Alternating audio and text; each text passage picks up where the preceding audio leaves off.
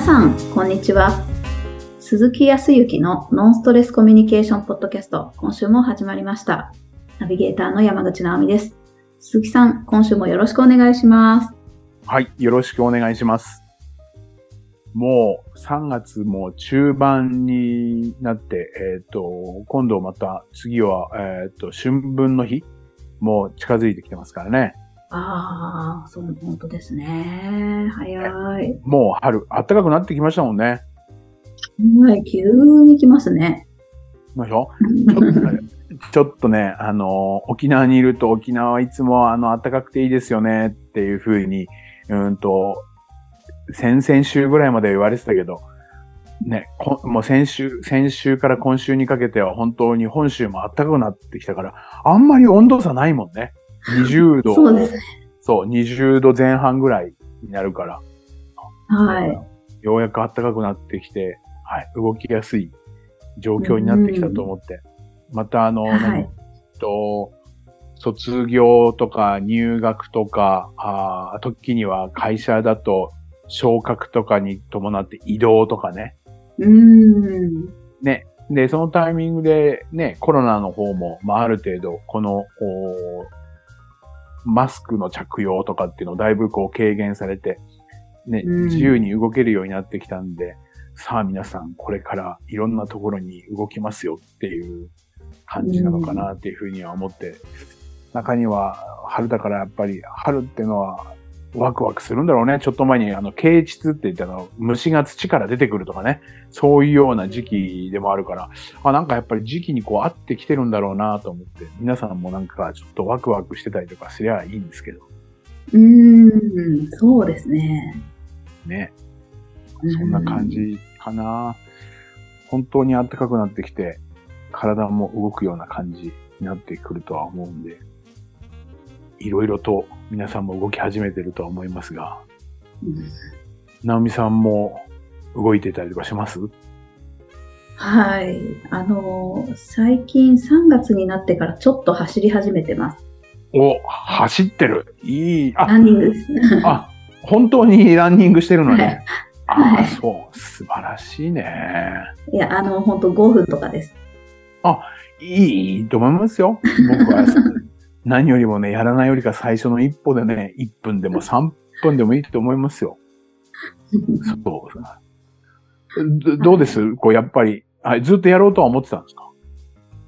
そうなんですよ。あの、なんか、冬、冬だからか、いや、夏からかな。もう、なんか太っちゃって、ああ、なるほどね。はい。はい。なんか、食欲が止まらなくって。お、う んそれで、なんか、1年で4キロくらい太ったんじゃないのかなって思うんですよ。本当に、まあまあ1年だからね、急にというよりか、まあ1年ぐらい、まあそっか、ちょっとうん食べてたのね。ちょっと、はい。なので、そろそろ動いた方がいいかなと思って、そうね。はい。やっぱ、やっぱりややると違う？はい。なんか、なんだろう。息切れがしにくくなったので、時々こうハイキングするんですけど、そのハイキングも楽になってきました。気持ちよくなってきました。ねいいね。素晴らしいですね。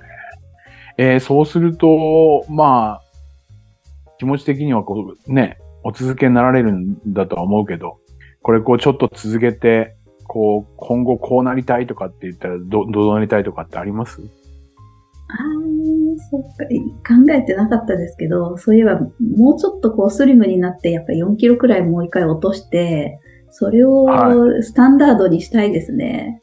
いいですね。スタン、スタンダードになったら、スタンダードになったら何にしたいですか？あーそしたらちょっと、新しい洋服でも買って、いいっすね。はい。ちょっと気分を新しくしたいですね。ああ、いいっすね。気分が新しくなるっていいですね。そしたらどうですか？なんかまあ、さらに変化とかありそうな気がするんだけど、なんかありそうな気がしません？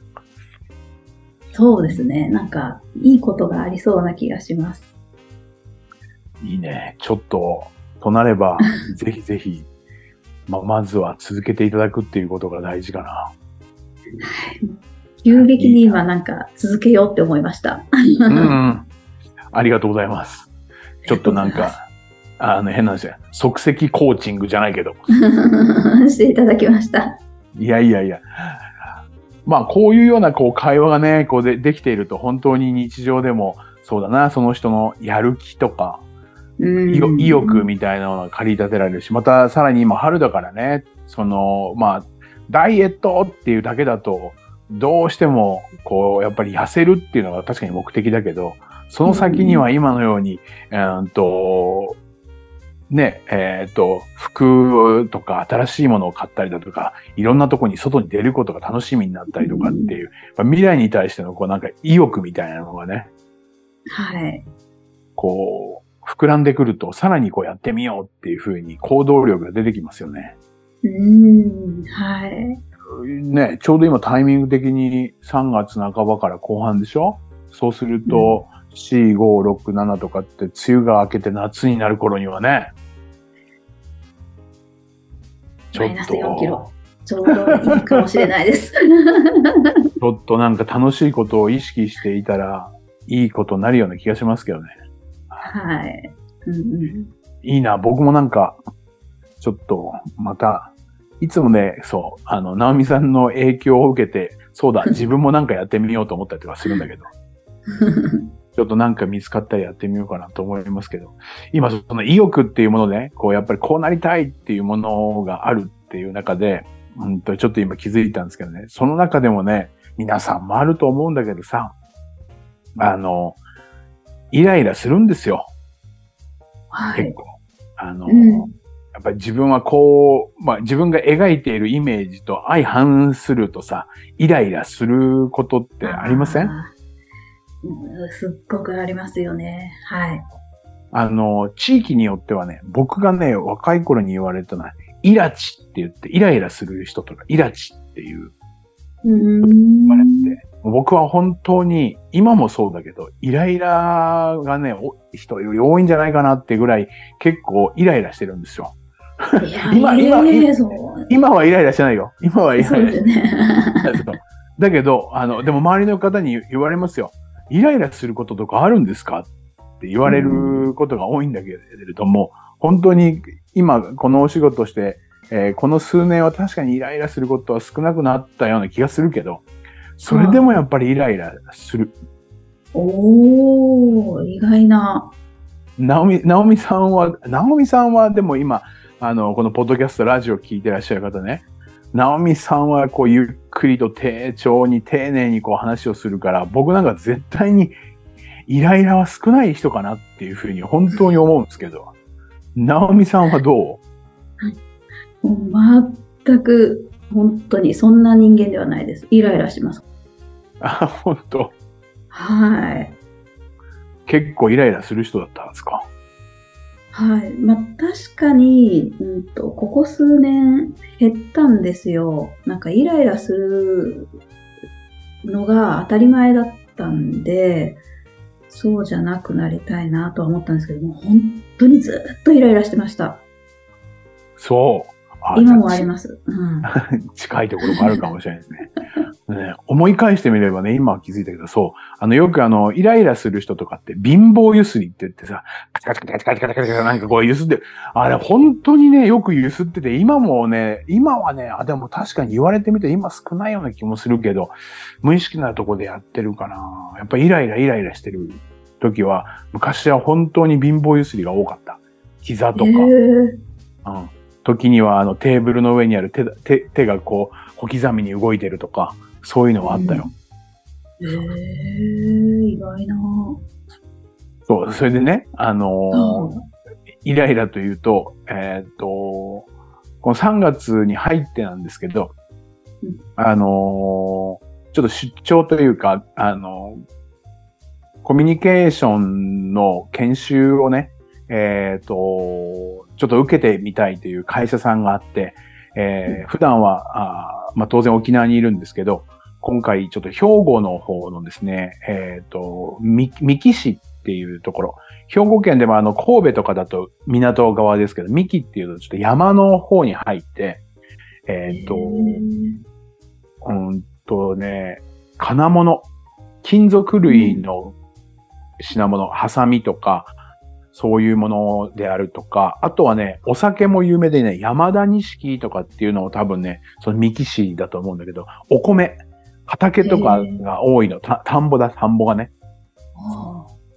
そこに、えっ、と、一日研修があって、えっ、と、まあ、えー当日はなかなか行けないんで、だいたい行くときって、前日の夕方とか午後に入って、えー翌日研修をして、えーそしてまたその翌日帰ってくるみたいなスケジューリングでだいたい、えー動くんですけど、もうその時にね、あの、研修は、あの、僕なりにですけど、大成功だったと思うんですよ。すごく、はいあの、喜んでいただいて、あ、よかったなと思って、そう、呼んでいただいて感謝だなと思って、これは先に伝えておきます。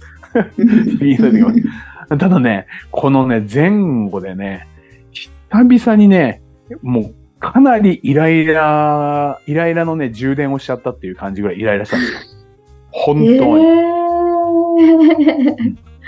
あの、ちょっと悪いような言い方をするかもしれないけど、えー那覇からね、えっ、と、LCC って言って、まあ、格安のお飛行機を、おまあ、予算的なところもあって取らさせていただいて、うんえーその、兵庫の方まで移動して、そううん。それで、えっ、と、それで帰ってきたんですけど、だいたい飛行機の移動が2時間、今日ね、2時間半ぐらい。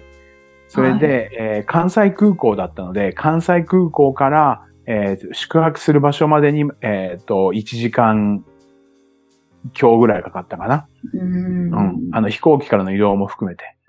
はいさらには、あーと当日はそ、その宿泊してたところから、えーと、その会社さんまでい1時間強だから、トータルでね、5時間ぐらいかかって移動してるのね。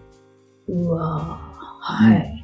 で、ただもうこれ5時間かかるっていうのは、うんと、まあちょっと大変ではあるけど、まあこれは理解はしてたんだけど、そこに、えっ、と、行きにちょっといろいろと事情があったんでしょうけど、うんと、飛行機がみんな、えー乗って座ってるんだけど、えっ、と、それからね、1時間ぐらい出発しなかったんです。ちょっと搭乗の手続きの何か、あの、ミミスがあったのか何かがあってね。ええー、1時間も？そう。それがあって、えっ、と、夜の7時ぐらいの飛行機だったんだけど、7時前ぐらいだったと思うんだけど、8時ぐらいのスター、えっ、と、離陸になって、で、結局ホテルに着いたのが、あと、12時過ぎてたんで、日付が変わったぐらいに着いたのね。そうそうそうそう。それで1時間ぐらい飛ばないので、ちょっとなんで飛ばないんだよ、とか思って。で、その時は、えっ、と、むえっ、と、現地に着いたら、ホテルチェックインして、えっ、と、どこかでね、食事をするか。いや、でも、知らないから、コンビニで、えご飯を買ってね、えっ、と、まあ、缶のハイボールでも飲んで、翌日早いから寝ようと思ってたわけですよ。そんな計画なのに、あれ大丈夫かな？終電つけるかな？とか、終電でつけるかな？とか、あとは、えー近くにコンビニあったかな？なんて思ったりとかしたわけですよ。それで、うん。1日目終わる、あの、初日移動が終わるんですけど、それでね、あの、ホテルに着いたの12時過ぎでしょ？それで目の前でコンビ、近くにコンビニがあったんですよ。24時間営業っていうところ。うん。それではいそこ行って買おうと思って、えーっと、荷物置いてから入入る瞬間に電気が消えたのね。え？ーそう、電気が消えて、あれ？と思って、それで中入ったら、うんと、関西弁でね、川晴れます？って言われた。川晴れます、うん。で最近あの、関西の方との触れ合いも少なかったので、何を言ってるかが瞬間わかんなかったの。疲れてるのもあって。あって言って、川晴れます？って言って、え、何ですか？って言って、え、買いますか？ってあ、買います。だから入ってきたんです。みたいな。そそれにもね、なんかね、ちょっとイライラが入ってきたね。ああ、イライラしそうな感じ。はい。それで、あ、なんか電気が消えたけど大丈夫ですか？って言って、まあお客さんも来ない、あの、来なさそうだったから閉めたんですって言って、え、24時間って書いてあるのに、なんで閉めるの？とかも思ったりとか、そう。で、で、まあ、あー翌日になり、当日は、そこはね、移動もうまくいって、えー研修も本当に、あの、皆さんが協力してくれて、ワイワイガヤが楽しく終わってね。で、帰る、翌日帰るんだけど、で、えっ、と、またあー飛行機に乗るために、えっ、と、1時間今日かけて、えっ、と、空港まで行き、で、荷物の検査をして、えっ、と、飛行機に乗るんですけど、荷物の検査がね、LCC なんで、えっ、と、一定以上になると、お機内に持ち込めなくて、預けて、飛行機の下の方に預けて、到着してから、あの、ぐるぐる回ってピックアップする方になりますよっていうやつにね、まだね、これまたね、引っかかっちゃったんですよ。うわー別。にお土産いっぱい買ったわけでも何でもなくて、行きも変わらないんだけど、行きはね、たまたま通ってたんだけど、帰り、あの、関西空港はやっぱりね、大きいところだから厳密に、えっ、と、重さを測られて、えっ、と、7キロまでだったんだけど、9キロ近かったんでね。それでもう淡々と、あの、はい、あの、お手続きお願いしますって言われて。なんかそれ、それにもなんかちょっとイライラが入って。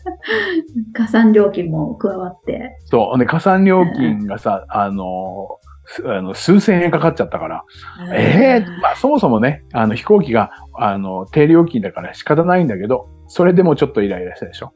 それで、そこからまた、あの、飛行機が飛び立つところまでが、関西空港でも、その LCC のところで専用の乗り場だから、バスを乗り継いでいるわけですよ。ああ、ちょっと離れてるんですね。そう。それでね、さらにはね、えっ、と、3月頭で、まあ寒かったんでね、もうね、寒いところで少し待たされて、それもイライラしてさ。もうなんかイライラが募ったら飛行機2時間半ぐらい、またそれも少し遅れたんだけど、ずーっとね、なんかイライライライラしてたの。それで空港着いて、えーっと、その後スケジュールは沖縄の方では即はなかったから、夜からだったから、えーっと、一旦家に戻って、えー荷物を開けて、えー洗濯物とかやったりとかして、ソファーにこう座ったわけですよ。うんうん。で、まあその時にふとね、あの、まあ振り返ったというか思い起こして、すっごいイライラしてたなと思ったわけですよ。はい。それで、なんでこんなにと思って気づいたんだけど、イライラっていうのは、まあ皆さんもイライラすることあると思うんですけどね。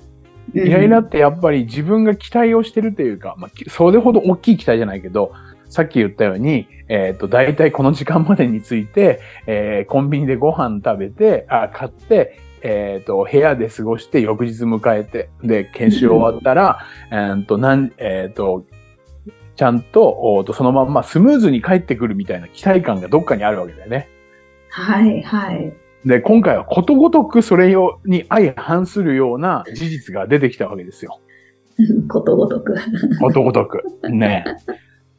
そう。これもあったからだな、これもあったからなと思って、そこで気づいたのは、とは言いながらね、面白いもんで、客観的に、その、その時にはやっぱ気づけないのかもしれないけど、少し時間が経って気づいてみると、じゃあ、イライラしたからってね、その時間が短縮されるのかとか、イライラしたからって言って、その預けるのは事実は変わらないわけで、荷物はね。うんうん。そうでしょ？イライラしたから、あ、じゃあ、あの、預けなくていいですよ、持ってってくださいって言ってくれるんだったらイライラした方が得かもしれないけど、うんうん。イライラして何か得を得ることがあるかって言ったら、ほぼほぼなかった、ほぼほぼっていうかなかったんだよね。逆に、あそのイライラしたことによって、あの、持っていった本をね、えーっと、読もうと思ったものも、まあ、機内に持ち込めなかったから読めなかったし、ー読もうとも思わなかったし、ね、そう。うんだから、結局イライラすることによって何の得も得なかったわけですよね。はーい。うんうん。っていうそれを家に帰って考えてみたら、イライラするってことはあることだけど、無駄にずっとイライラしてても何の利益得も積まないと思ったら、あ、要は自分が期待してたことと相反したことがあってイライラしたんだなっていう、この事実を受け止めたら、そこで消化して、まあ、イライラしたんだねって、でもまあ、イライラしたところでね、何かプラスになることあるわけない、あないんで、まあ、これは、仕方ないと。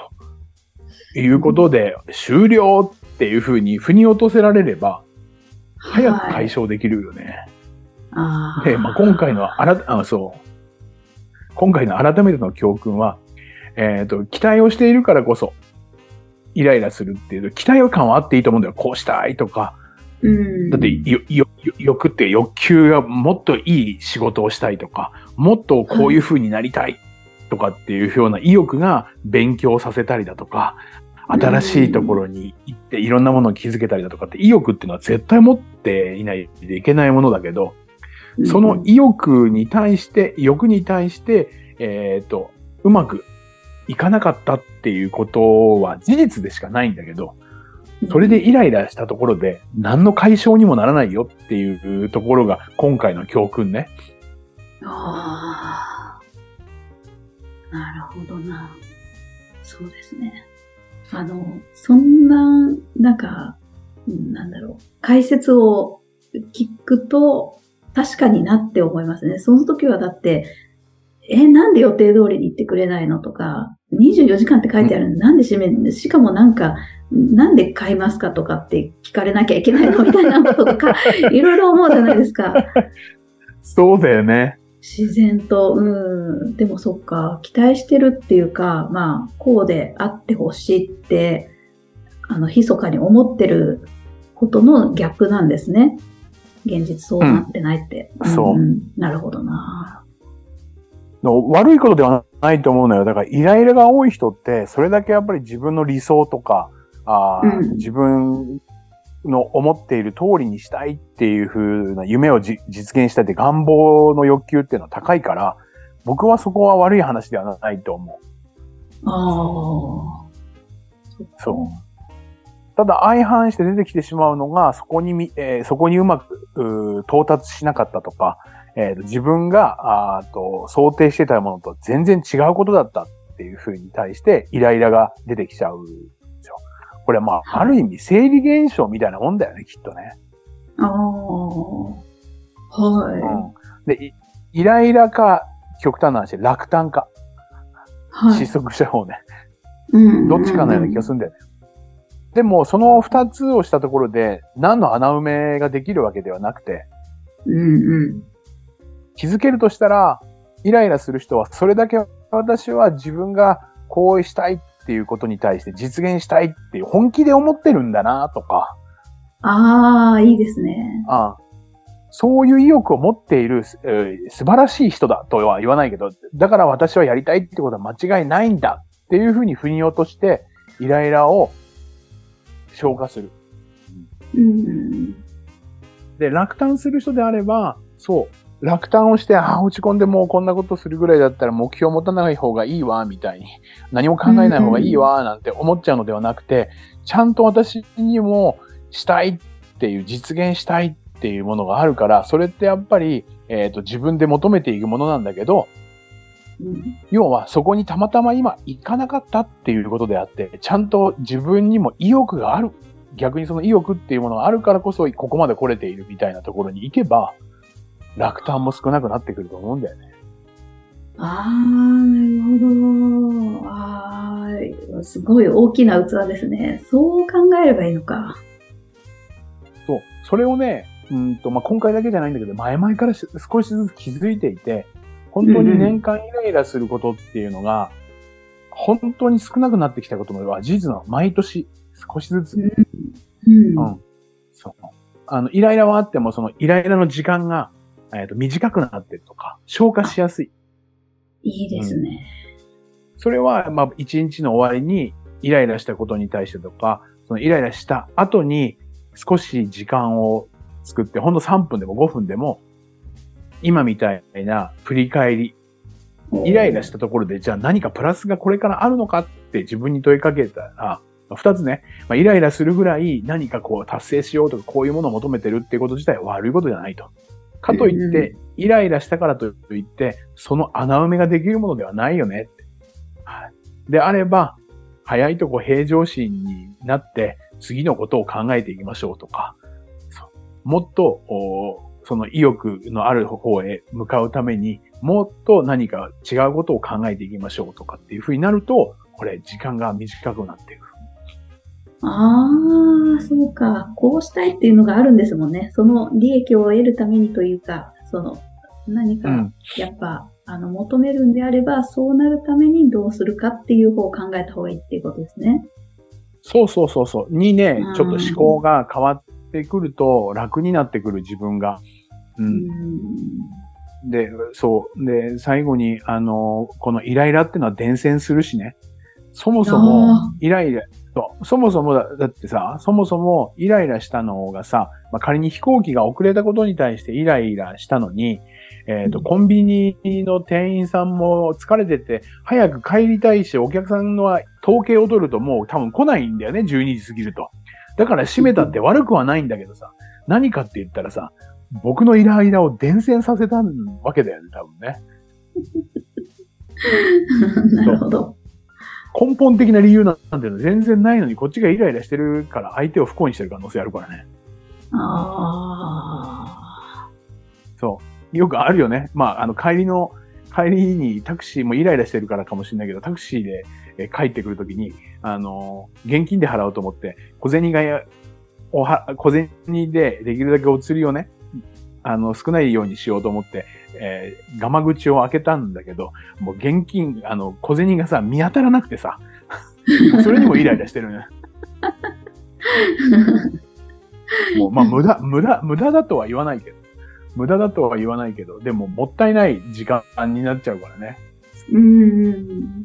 もう皆さんもぜひその、イライラの消化の仕方っていうのは、ちょっと覚えると、はい、人生一度しかない限られた時間ですから、はい、はい有効的に使っていただけるんじゃないかなっていうのが、まあ、今日の、はい、身から出た旅じゃないけど、はい、自分を教訓にお話ししてみました。なるほど。いやーあの、人事だからですけど、あの、人事の方が、あれですね。なんか冷静に受け止めやすくて分かりやすかったです。なるほどな。そうね。はい、はい。そうだね。い当事者だったらもうちょっと大変ですよ。そうねでもありがたいです。そう思っていただけて。はい。ありがとうございます。はい、ありがとうございます。それでは最後にお知らせです。ノンストレスコミュニケーションポッドキャストでは皆様からのご質問をお待ちしております。コミュニケーションでのお悩み相談や、こんな時どうするのなんていうご質問を鈴木さんにお答えいただきますので、皆様どしどしご質問ください。ポッドキャストの詳細をご覧いただきますと、質問フォームが出てきますので、そちらからご質問をいただければと思います。それでは今週はここまでとなります。また来週お会いしましょう。鈴木さん、ありがとうございました。ありがとうございました。